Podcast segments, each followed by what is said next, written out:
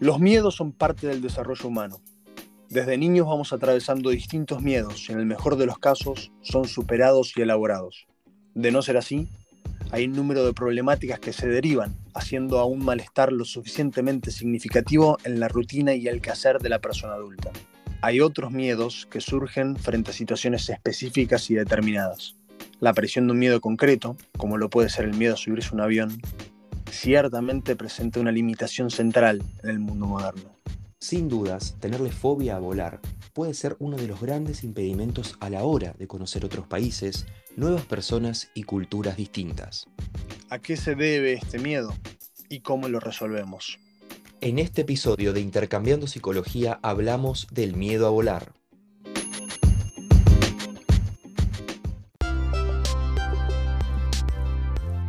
La psicología está en todos lados. Está presente en la vida de todos. Nos vamos a informar, aprender y entretener. Por eso acá estamos, intercambiando psicología.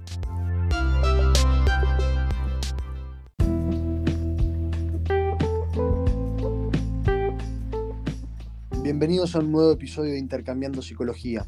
Soy el licenciado Marcos Méndez y me acompaña en la co-conducción el licenciado Martín Bleuville. En este episodio de Intercambiando Psicología hablamos de miedo a volar. Para eso nos acompaña el licenciado en psicología Pablo García Henschel. Está especializado en miedos y fobias. Es el autor del libro Abróchense los cinturones, supere el miedo a volar. Realizó a su vez distintos posgrados en clínica de la ansiedad en la UBA y en la Universidad de Barcelona. Actualmente trabaja con grupos de personas con miedo a volar. Bienvenido Pablo a Intercambiando Psicología y te pregunto, ¿por qué una persona puede tener miedo a volar?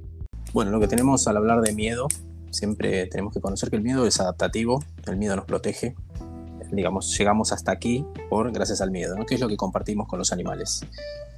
Eh, los miedos se trasladan, pueden trasladarse de terceros hacia nosotros o los miedos son propios. En este caso, una persona que tiene miedo a volar puede ser por un evento traumático que haya tenido en vuelo, o puede ser que alguien le contó su experiencia de, volar en avión y eso lo que le produjo a la persona es miedo. A veces tenemos gente que me dice, tengo miedo a volar. Bueno, ¿qué te sucedió? ¿Cuántas veces volaste en avión? No, nunca me subí. Entonces uno empieza a pensar, ¿cómo puede ser que tenga miedo a algo que nunca experimentó? Bueno, y ahí es cuando uno tiene que empezar a indagar y ahí se sabe que alguien contó, alguien lo asustó, eh, poca información, desinformación, construcciones teóricas que hacen y sacan conclusiones de algo que todo fue construido en el, mismo cerebro de la persona. Podríamos pensar que no es lo mismo el miedo a la fobia, a volar. No, cuando hablamos de miedo yo siempre les especifico, ¿no? Antes de, de hablar con las personas, en los grupos en general a veces o tengo pacientes directamente de miedo a volar o miedos en general. El miedo es cuando la persona sigue viajando, pero bueno, no, no le gusta viajar. Entonces, cualquier situación es buena para bajarse del avión o para evitar el, vuelo. Ya la, fobia, cuando llamamos aerofobia, es cuando el círculo del miedo se fue retroalimentando tantas veces que ya llega una incapacidad de volar. Ya la persona no puede volar directamente, no se sube a un avión. Ya lo ve como un hecho lejano. Esas son las diferencias que hay entre un miedo, extremo y eh, una fobia.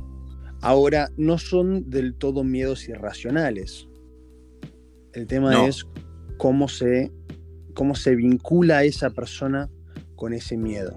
No, muchos son miedos racionales, miedos que tiene la persona por algún hecho traumático. Es decir, estamos en un avión, hay turbulencia, turbulencia. Tenemos la leve, la moderada y la extrema. Podemos haber atravesado un frente de tormenta con turbulencia extrema y la persona desarrolló miedo como nos pasaría a todos, ¿no? Todos desarrollaríamos miedo. Mm. Entonces ahí tenemos un miedo real porque la persona pasó por esa situación traumática. Ya el miedo irracional es cuando ya eh, lo podemos tomar cuando alguien nos contó sobre el avión, no, mi vecina me contó que las alas del avión se movían y entonces y, y esto y aquello y bueno, ahí ya lo tenemos un miedo irracional, un miedo construido de algo que nunca lo atravesé, nunca lo experimenté, pero me lo contaron y lo hice todo un relato en mi cabeza que cerró tanto que bueno, me dio miedo, me da miedo eso. ¿no? Entonces, y el miedo se vence a través del conocimiento. con el conocimiento y el trabajo, porque no le tenemos miedo al avión, sino los pensamientos negativos sobre el avión. En un caso de una hormiga, no le tenemos miedo a la hormiga, sino los pensamientos negativos construidos sobre esa hormiga, los pensamientos que construye cada uno.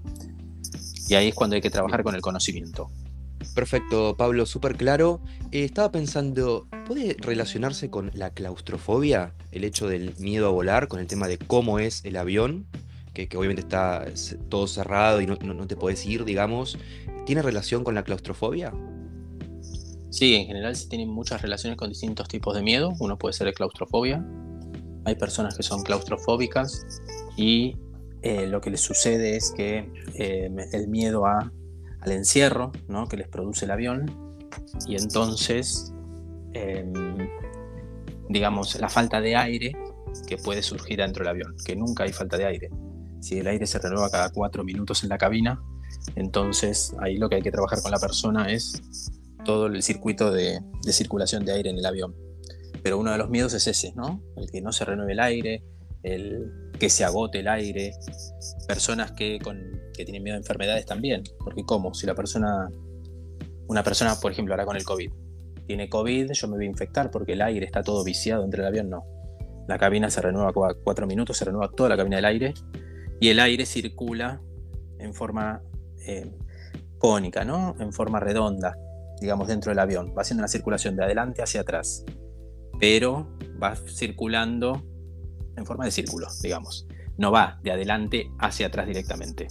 Entonces hay que explicar, hay que hacer todo la explicación a las personas sobre, en este caso, sobre lo que es el circuito de, de circulación de aire.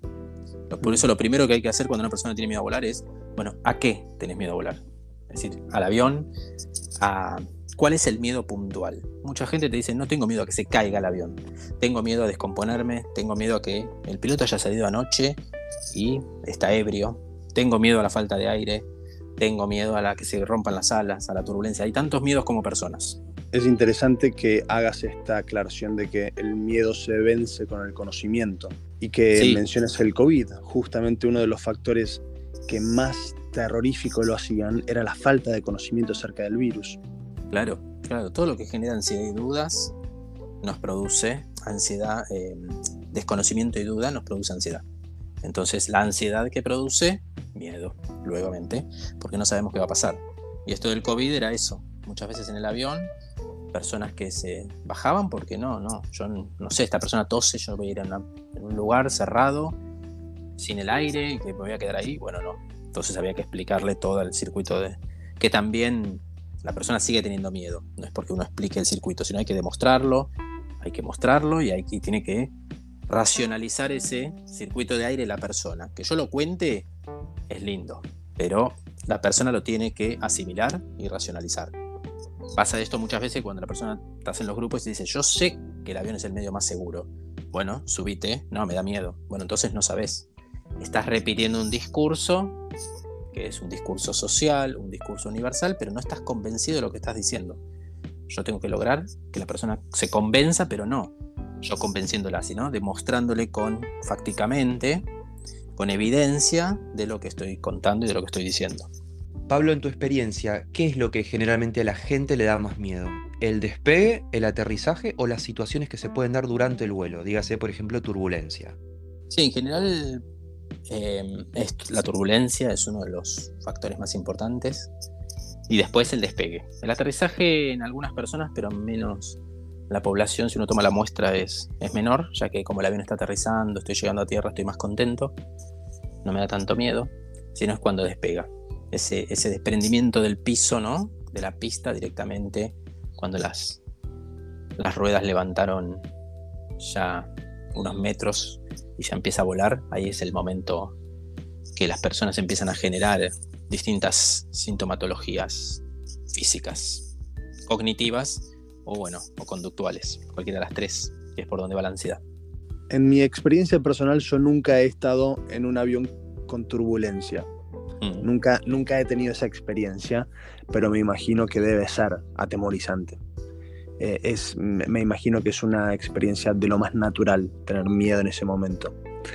Ahora, desde, desde la racionalidad, me resulta interesante pensar esto, pensar que no generalmente no somos en términos generales seres racionales. Primero viene la emoción y después la razón puede encauzarlo para un lado o para el otro. Pero ¿qué pasa justamente en una fobia que no tiene que ver con un proceso racional? la pregunta sería, ¿podés desanudar una fobia a través de datos? Hay que trabajar mucho. La fobia se trabaja más que en un miedo extremo. En un miedo extremo uno lo puede ir trabajando como una, la persona está flexible, entre comillas, ¿no? En una fobia, como ya el pensamiento está muy cerrado, está muy hermético, hay que trabajarlo con datos, hay que trabajarlo con observación, hay que trabajarlo con desensibilización sistemática. yo lo trabajo desde el lado cognitivo, ¿no? Yo soy cognitivo conductual. Entonces, tenemos que trabajar desde ese lado y ahí empezar un poco a mover el engranaje y poder que los pensamientos se flexibilicen y no estén tan, tan cerrados, ¿no? Que no sean tan, ¿cómo decirlo? Tan, duros, tan rígidos o tan duros. Sí, entonces hay que trabajar mucho con desensibilización sistemática, que a veces es difícil porque no es un miedo convencional, no es tengo miedo a las, arañas, bueno, vamos a un jardín, vamos a un parque, las vemos, las podemos ver hoy, mañana pasado. Hay que sacar un pasaje en avión para ver un avión. Entonces, cuando trabajamos con los grupos, se trabaja en un simulador. Y si no, desde el consultorio, no, trabajamos con videos. Eh, yo trabajo con realidad virtual, a veces videos dentro del avión. Y bueno, y empezamos a, a, como al miedo ese, lo empezamos a desengranar. La exposición progresiva, exacto. Mm, sí. Mm. Sí, sí, eso lo hacemos con la desensibilización sistemática exponerse al objeto, a ese objeto fóbico que es el que, con acciones contrafóbicas, ¿no? que es estas que creo que el por las dudas evito, porque busco más seguridad, pero es una acción contrafóbica. En general es una seguridad inventada, es una seguridad autoengañosa. Eh, mm. Entonces, lo que yo tengo que hacer es acercar a la persona al objeto. A veces hago hacer tardes, bueno, váyanse hoy a la tarde a Aeroparque, cabecera norte o cabecera sur, donde despegue o aterrice el avión a tomar mate, a quedarse sentado, a mirarlo y a tener el contacto con ese sonido de turbinas, esos despegues, esos aterrizajes. No desde lo terrible, ¿eh? No, bueno, mira My Day toda la tarde y desensibilízate, no. No, porque no sirve, pero muchas cosas el miedoso hace eso pero muchas cosas hace eso, ¿no? El miedoso busca eh, la experiencia y busca tenerlo. No, no. Estábamos en el simulador y me dicen, bueno, pero no, no hicieron turbulencia. ¿Y por qué voy a hacer, que es lo que comentabas antes, ¿no? Porque si no pasaste por la experiencia, ¿por qué te voy a hacer pasar por una experiencia que no la tuviste?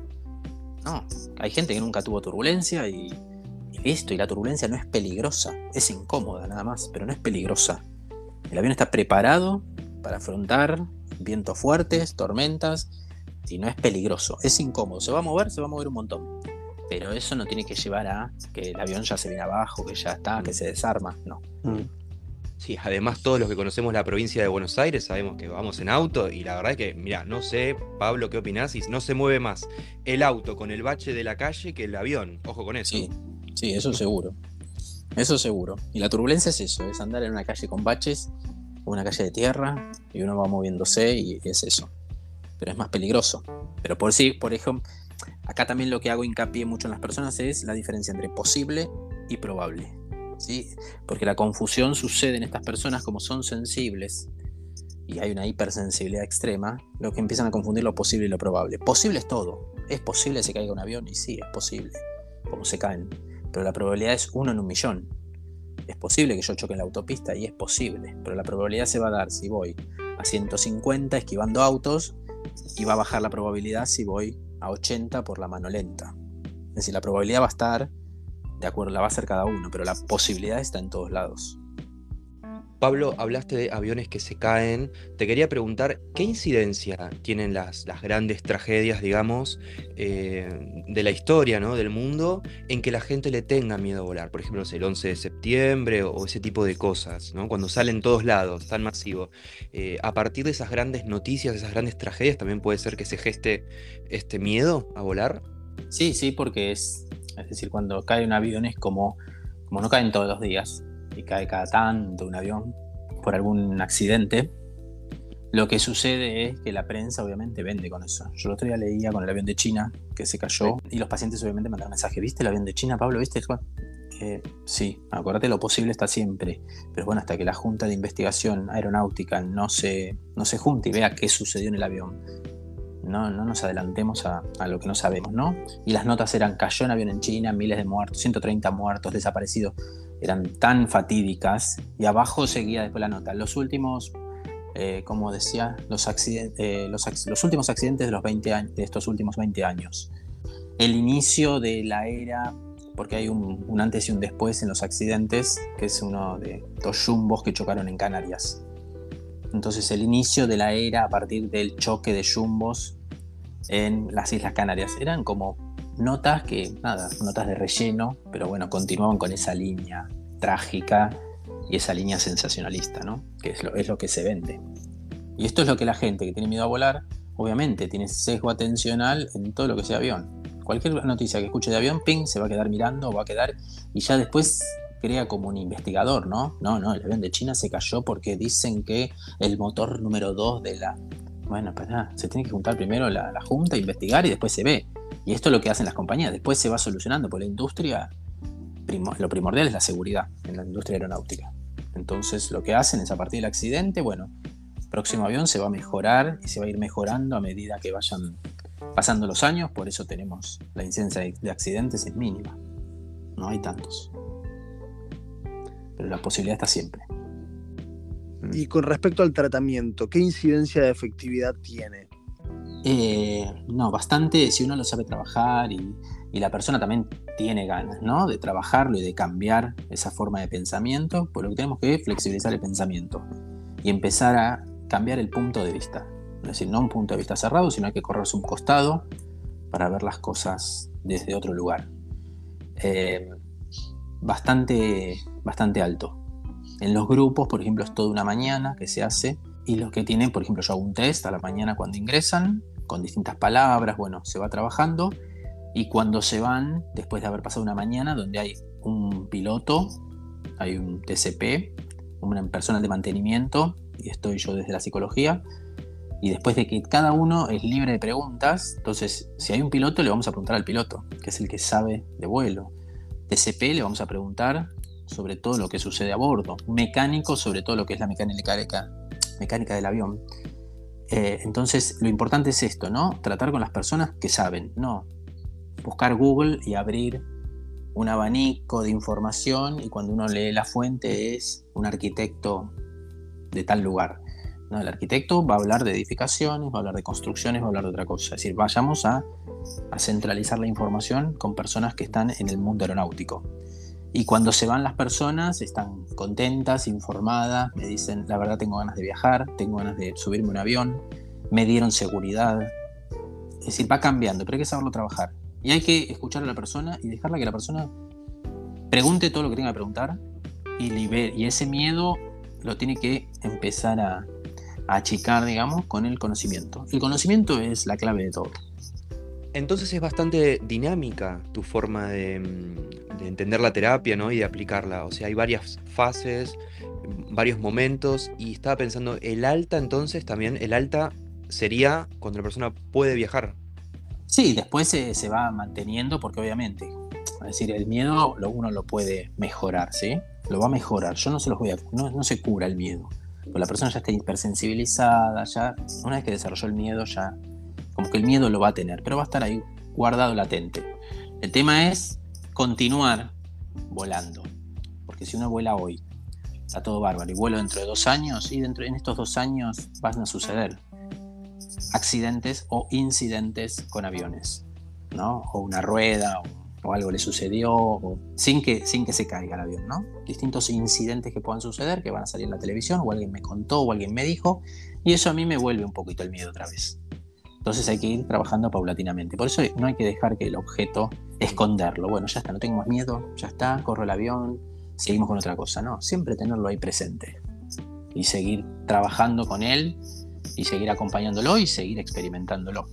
¿Hasta qué punto te involucras, eh, Pablo? Eh, ¿Acompañás a la persona hasta el aeropuerto el día del viaje? ¿Ahí no llegás? ¿Cómo es? ¿Hasta qué punto es que te involucras? Trabajo en el aeropuerto también. Entonces, como trabajo en el aeropuerto, muchas de las personas me las encuentro en el aeropuerto y los acompaño hasta dentro del avión, hasta el asiento muchas veces. Entro al avión, pues, vamos y bueno, el otro día viajaron una, una pasajera mía, eh, pasajera porque era pasajera, era paciente, vamos a decir. y, y bueno, nada, nos encontramos, fuimos caminando, después llegamos al avión, se sentó, le presenté la tripulación, que, que estaban en vuelo. Así que por eso, al estar con el medio aeronáutico, también tengo esa facilidad de, poder acompañar desde otro lugar. ¿sí? Mi terapia no, a veces, muchas veces no termina. Bueno, listo, gracias, que tengas un buen vuelo, nos vemos cuando vuelvas. No, tal día viajas, yo voy siguiendo el vuelo, lo voy siguiendo por Fly Radar o me voy conectando con la persona o bueno, o me vas haciendo preguntas, estás en el aeropuerto, sí, bueno, ya hiciste el check-in, sí, bueno, ¿qué asiento tenés? Muy bien, bueno, fíjate esto, ahora andate a tal lado, comprate esto, es decir, cómo se puede ir manejando en el aeropuerto, evitando ese sesgo atencional en el avión, en lo que va a venir, en lo que... porque la verdad que no, no construye, sino lo que hace es destruye. Entonces, y después, bueno, ya estás en el avión, sin qué asiento estás, bueno, contame, doy ejercicios para hacer en el avión, ejercicios para hacer en el aeropuerto. Ejercicios pueden ser de respiración, pero ejercicios de atención, muchos. Y bueno, y la gente los va, los realizando y después me cuentan. Entonces hay que tratar de descontracturar un poco todo lo que es la situación. En todo miedo, ¿no? Todo miedo lo trabajo así. Yo trabajo miedo a volar y otros miedos. Pero en todo miedo trato de descontracturar, desdramatizar, porque todos tenemos miedo. ¿sí? Hasta los animales tienen miedo. Nada más que los animales no tienen ansiedad y nosotros sí. Y la ansiedad es lo que nos hace esta anticipación catastrófica a algo que todavía no sucedió. Como decía Mark Twain, que decía, me sucedieron cosas terribles en la vida, pero muy pocas acontecieron. Mm. Es muy buena esa, esa frase y, es bastante acertada. El miedo es una reacción natural que tenemos desde la fisiología, de que el cuerpo se prepara para algo. El tema es que eh, la mente impone muchas veces ese miedo más allá de lo circunstancial. Claro. Ahora, se me ocurre una, pregunta. ¿Te has cruzado con algún caso en el cual el conocimiento no haya servido? Justamente porque tenía que ver con un mecanismo psíquico que, va más allá de, esta noción de miedo, de, bueno, de miedo y de angustia que, que trabajas. Sí, sí, hay personas que no terminamos todo y después te dicen, no, mira, la verdad que no voy a subir al avión. Porque no, porque no, no, no estoy preparado y no, tenía una persona en un grupo que viajaba, iba a Europa siempre, iba en barco. Y, el día que, bueno, terminó el curso, todo, me dijo, la verdad ustedes lo dieron excelente, ustedes, el grupo, ¿no? Nos decía, son bárbaros, pero no, yo voy a seguir yendo en barco. Dice, yo le tengo, me gusta más el barco, no me voy a poder subir al avión. Hizo simulador, hizo todo, pero no, no pudo. ¿Te frustra, Pablo? No, no. No, porque la muestra es, poca. Es decir, no es, no es que de 100, bueno, 90 no suben y 10 sí. No, no, es uno en un grupo de, eran 40 más o menos. Es una persona la que hizo su exposición y dijo, mira, no voy a subir. Y puede suceder como personas que tengan miedo a otra, otra situación y no, la verdad que sigo teniendo miedo, ¿no? Menos, pero voy a seguir manteniéndome al margen de esta situación. Si no lo necesita para volar, está bien. Me pongo, me pongo un poco más técnico. Estaba pensando, ¿qué, puede estar relacionado el tema de la base de sustentación? Gran parte del miedo de, de las personas. Esto de que, bueno, en el auto, ok, tengo la seguridad de la firmeza terrestre, estaba pensando, ¿no? De la tierra. Ahora, el tema de la base de sustentación, esto como que va flotando, va, volando, va en el aire, puede estar relacionado, ¿no? El tema de, de, la base de sustentación, el vértigo. Sí, ese, sí, esas, muchas de esas teorías vienen construidas cuando el piloto explica, el avión no va flotando en el aire, sino va apoyado, porque es un medio, no el aire, es como el agua. Eh, el barco va apoyado en el agua y las olas, van, el barco acompaña las olas, ¿sí? se va moviendo porque las olas se mueven, porque el agua se mueve.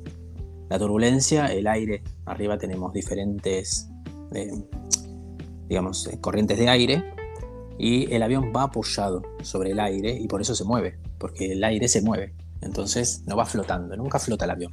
Entonces, comentando esto, mostrándole videos, ¿no? De, el aire no lo vemos, pero bueno, se le muestran videos que acompañan esta teoría de que el avión no flota, es lo que, ah, ahí se quedan las personas como, pero entonces no va el aire ahí, el avión flotando en el aire, no, El avión no flota, el avión está apoyado sobre el aire. Por eso cuando decola se abren los flaps y los slaps, que son los que agrandan el ala y es para que el avión decole. Si no, el avión nunca podría despegar de la pista.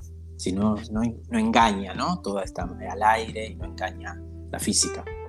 ¿De chico te interesaba la, aviación? ¿De adolescente, de adulto estudiaste psicología y juntaste las pasiones? No, no, se fue dando por separado. Se fue dando y bueno, y, después se, se, unió todo, pero no. No, siempre me gustó el avión, viajar, verlos, aterrizar, despegarme, la verdad que maravilla como algo tan pesado, algo tan grande, un Jumbo, un 747 con 360 personas, el 380 de ahora nuevo, eh, pueda despegar. Vos decís, ¿cómo puesto, con, aparte con pasajeros a bordo y con carga y con todo, y pueda volar? Y eso te, maravilla. Y ver aterrizajes y despegues me siguen maravillando como hace 20 años. Sí. Me gusta también que hablemos de la parte linda. Te quería preguntar, ¿qué es lo lindo de... Hay mucha gente escuchándonos del otro lado. Eh, está bueno hablar de, mi miedo porque es el título de este episodio de Intercambiando Psicología, pero también vamos a decir lo lindo, ¿no? Yo sí tendría que encontrar una anécdota, mira, una vez viajando a Londres, en un bol espectacular, la verdad que British Airways, espectacular todo, en un momento cuando hay que cruzar todo lo que es el, océano, que creo que son seis horas más o menos, ¿no? De todo agua. Sí, son seis horas. En un momento era de noche, estaban todas las ventanillas cerradas, obviamente. Yo voy al baño, estaba ocupado, y la única ventanilla que estaba levantada era la que da al baño, ¿no? La, que da afuera, que, que está eh, al lado del baño. Y hmm. vi el reflejo de la luna. Eh, estaba altísimo el avión, el reflejo de la luna, todo despejado, reflejarse en el, en el agua. Me pareció una imagen que, que no me voy a olvidar nunca, me pareció hermoso ver altísimo, la luna, la luna llena, reflejándose en el agua, en el medio, vos veías el mapa en la pantalla, estando en el medio de un continente y otro, es una imagen que no me voy a borrar nunca en la vida. Me pareció hermoso, no sé, ¿qué es lo lindo que para vos que tiene viajar, volar? Sí, en las vistas, las vistas que tenés arriba del avión, bueno, son impresionantes del planeta. Eh, y después el poder llegar a otro lugar, que hoy eh, salís de Buenos Aires y mañana estás desayunando en Nueva York o estás desayunando en, digamos, ya merendando en Madrid, esta cosa, ¿no? De que, como si ayer estaba acá y hoy acá, y el, transportarse de un lado a otro tan rápido, la rapidez, y, bueno, las vistas es algo hermoso, ¿no? La verdad que en sí es un medio de transporte genial, que recomiendo. A Martín le gusta lo, lo lindo, a mí me gusta lo paradojal. ¿Te has cruzado con algún caso que, implica una paradoja? Por ejemplo, un piloto que haya desarrollado una fobia. Sí, hay muchas veces. Hay pilotos que tienen eh, acrofobia, miedo a las alturas. Pero mm. bueno, puede suceder, pero eso no, invalida su, profesión, ¿no? Porque la profesión es excelente. Eh, hay, por ejemplo, muchas veces sucede TCPs, que son tripulantes de cabina de pasajeros, antes se lo llamaba Zafata, bueno, ahora son TCP. Em, desarrollan muchas veces miedo a volar después de tantos años de vuelo, por distintas situaciones que hayan pasado, se hipersensibilizan a medida que van creciendo. Em, personas, TCP mujer que tenga un niño o haya sido madre hace poco, está hipersensibilizada y se quiere bajar de vuelo porque empieza a pensar en el niño. Es, es decir, sucede, sí, puede suceder. La verdad que sí. Pero en ese caso no sería justamente por falta de conocimiento. No, no, no, sino por un... Cuando nosotros nos vamos poniendo más grandes, uno empieza a tener más miedo, ¿no? Uno ya, yo no me tiro ya de, un árbol por la miedo a fracturarme, digo, me fracturo y la verdad tengo 40, pero no, no, no da para fracturarme ahora. Que unas cosas antes uno lo hace inconscientemente, sí, me tiro a los 20. Entonces, esto lo que sucede que es las personas que eh, tienen parientes con enfermedades próximas o fallecimientos así cercanos o em, personas que hayan también que, hayan tenido familia se hipersensibilizan y bueno y estos temas esto de volar en avión los empieza como a retrotraer un poco y, bueno se da de baja por servicio médico es decir tienen una baja psiquiátrica por un tiempo hasta que se mejoren y después vuelven a volar, o hay gente que se baja de vuelo y empieza a una oficina porque ya terminó la etapa, ya no quiere volar más. Eso sucede, pero es por un tema más hipersensible, no por tema de miedo al avión, sino la hipersensibilidad que produce, ¿no? Los ciclos vitales de la vida. Abróchense los cinturones, ese es el nombre del libro. Ahora, contanos un poquito de qué se trata el libro. Lo realicé para empezar un poco a, difundir el tema, ¿no? Porque hay tantas personas que tienen miedo a volar. Una de cada tres personas tiene miedo a volar. Y tenemos primero toda una parte psicoeducativa, que es lo que trabajo yo, que es lo que antes del conocimiento, ¿no? Toda una parte de explicar qué nos pasa cuando nos pasa, qué, es la ansiedad, qué es el miedo, qué me está pasando. El corazón se me acelera, hiperventilo, eh, me estoy por morir, no me estoy por morir, bueno, toda la parte de neurofisiología, donde, donde explico un poco todas esas cuestiones. Y después toda una parte de, digamos, del avión en sí, preguntas abiertas, al final hay preguntas de un piloto, de un mecánico y TCP, que son los que van a responder las típicas preguntas que las personas hacen sobre el miedo a volar, ¿no? Sobre esto en el océano, eh, qué pasa en el océano, el avión queda a la deriva, eh, qué pasa con el aire, con la circulación del aire, qué es la turbulencia, qué pasa si me descompongo a bordo. Hay un médico, en todos los aviones hay un médico, eh, hay botiquín, qué sucede con las alas. Bueno, todas las preguntas esas que se construyen en las cabezas son las que se responden ahí. Y hago toda una explicación de, desde la parte psicológica del miedo y la ansiedad em, general, ¿no? Es todo una. más o menos como se trabaja en, en, la terapia. Y después se puede conseguir en Jenny, librería Jenny, o por, bueno, por, en distintas librerías de la ciudad. Y si no, por Amazon también se puede conseguir. Amazon.es de España. Muy bien, para cualquiera que, quiera informarse un poquito más sobre el tema. Y la editorial es La Conjura. Bueno, Pablo, eh, hay mucha gente del otro lado, por suerte nosotros tenemos un público que, está fiel todas las semanas a los episodios de Intercambio de Psicología, pero con Marcos creemos que este episodio igual el título es bien puntual, Miedo a volar. Entonces es probable que gran parte de los oyentes que, hicieron clic y pusieron play para escuchar este podcast en realidad posean este miedo.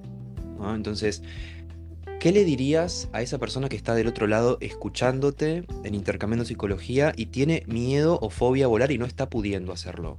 Todos tenemos miedo, nada más que algunos desarrollan un tipo de miedo específico, como en este caso el miedo a volar que se mejora, que hay que trabajarlo, como todos los miedos, hay que trabajarlo sí o sí, para deconstruir esas teorías catastróficas que, que realizamos sobre el avión, sobre ese medio de transporte que no es el nuestro, ¿no? Porque nosotros estamos para andar por la calle y esto de volar, el volar es para los pájaros, no es para nosotros, ¿no? Es raro, es como que uno no, no lo puede asimilar.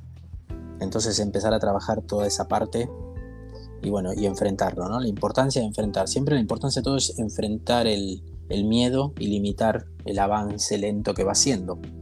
Un ciclo, que es lo que decíamos, yo tengo miedo, lo evito y esa evitación creo que para mí es un beneficio. Y esto se va retroalimentando, se va retroalimentando, y bueno, y a medida que se va retroalimentando, se produce una fobia y después ya es más difícil salir.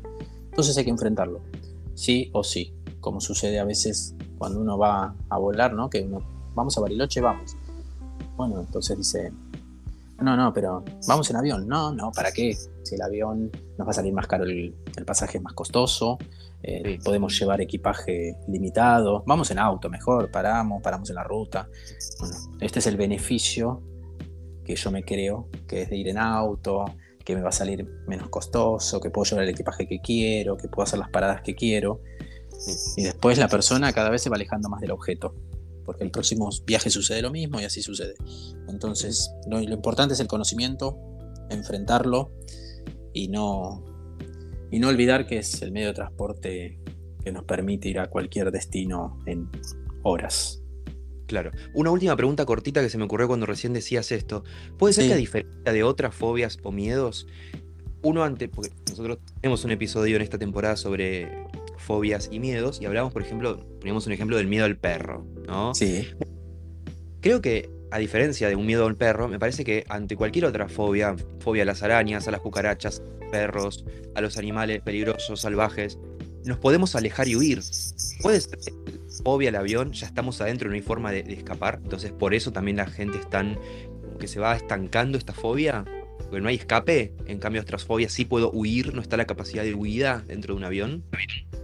Sí, puede ser también, porque cuando uno tiene miedo, ¿no? Las tres opciones son me quedo paralizado, o salgo corriendo, lo enfrento.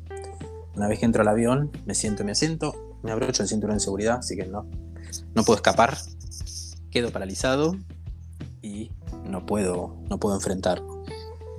Eh, en ese caso, sí, hay, hay una diferencia con eso de, del, esto que me comentabas, ¿no? Del perro. Pero lo que mm, hay que hacer, hay que pensar que si uno quiere bajarse el avión, se puede bajar. Cualquier persona puede bajar. Siempre nos ha pasado que a bordo, mira, tal pasajero se quiere bajar de tal vuelo, listo, lo vamos y lo buscamos antes que despegue. Y si el avión está en vuelo y la persona se quiere bajar, obviamente no, el avión no va a bajar por cualquier situación. Va a bajar en caso que la persona lo requiera en un caso médico, pero el avión baja. Y en el océano hay islas.